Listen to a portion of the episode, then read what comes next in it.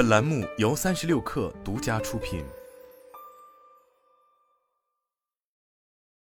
本文来自界面新闻。英国的护理品牌 Lush 正在筹备着位于香港尖沙咀的 K 幺幺二 Mall 新店，预计将在下个月开出。Lush 一九九五年在英国创立，以售卖各种色彩缤纷且脑洞大开的沐浴球在社交媒体上走红，有些类似于眼下正在流行的多巴胺色系。杜指沐浴球，该品牌还销售包括手工香皂面膜和洗发水等。它的产品强调天然、有机等关键词，包括采用素食配方等。为了强调自然有机，门店通常布置成欧洲市集常见的水果铺模样。各类泡泡皂、香氛皂一般不带任何包装，被直接堆放在货架上。保质期较短的面膜放在了冰镇台上展示。这些产品散发出来的浓烈的香味，使得你在距离店门十米远就能闻到。新店之所以选址尖沙咀，Lush 品牌方面表示，一直在留意游客聚集区域的变化。过去往往沙田聚集了不少游客，港岛包括上环、中环的客流比较稳定，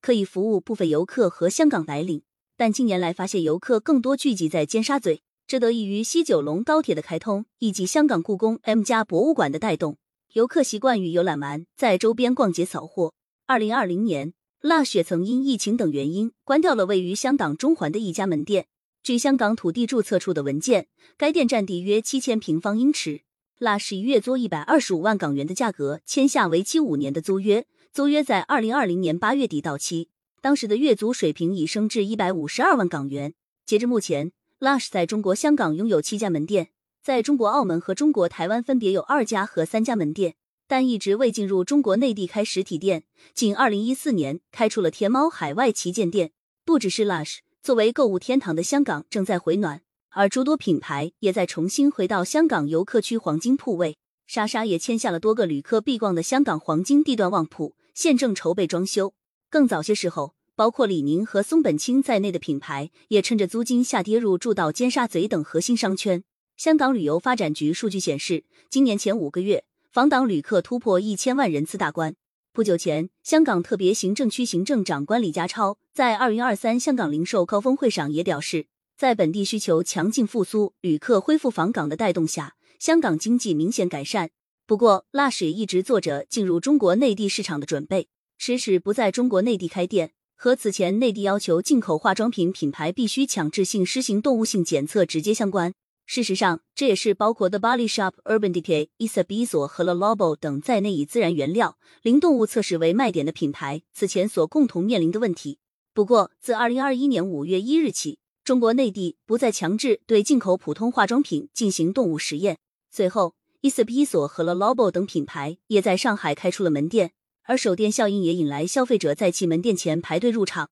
Lush 将紧随其后，而上海可能也会成为其优先考虑的城市。但品牌方称，目前还不能透露更多信息。在进驻中国港澳台开店及天猫国际多年之后，小红书上关于 Lush 的笔记已达三万篇。加之随着消费升级及美妆护理市场的细分化趋势，中国市场早已涌现了不少成分党，其中不乏对自然成分护理产品的追求。根据抖音电商算术电商研究院二零二二美妆成分趋势洞察报告，二零二一年下半年与上半年相比。抖音上的美妆行业内容搜索量环比增速百分之一百三十五，其中关于美妆成分内容的搜索量环比增速百分之一百八十四。也就是说，这批消费者很大程度上都可能愿意为 Lush 剁手。但是，目前中国内地美妆护理市场环境也变得越来越激烈。搜索小红书，你会发现近年来主打产品类似 Lush 沐浴球的品牌不少见，他们纷纷试图在 Lush 错过的这段时间里填补市场空白。以新消费品牌 Revere 为例，它从二零一七年开始研发转转预报预言产品系列，此后推出的日常护理产品也走的是色彩缤纷、少女心十足的路线。在签下欧阳娜娜合作推广之后，它增粉不少，并逐步站稳脚跟。同时，在小红书上也能看到部分有着 Lush 低配标签的产品，凭借着更为廉价的价格吸引消费者。尽管这些低配标签的产品，不能真正成为拉什竞争对手，但他们多少会让消费者犹豫，产生花更少钱好像也能收获不差的性价比的感觉。而通常这些帖子后面一般会带有拉什部分产品保质期不长，让人望而却步的讨论。回到拉什本身，独特的产品和体验被认为是 Lush 赢得消费者的核心，在香港门店也会经常提供有趣的门店活动和店员的耐心讲解。如果开进内地，也将考验它能否持续保持这些优势，以便更好说服消费者买账。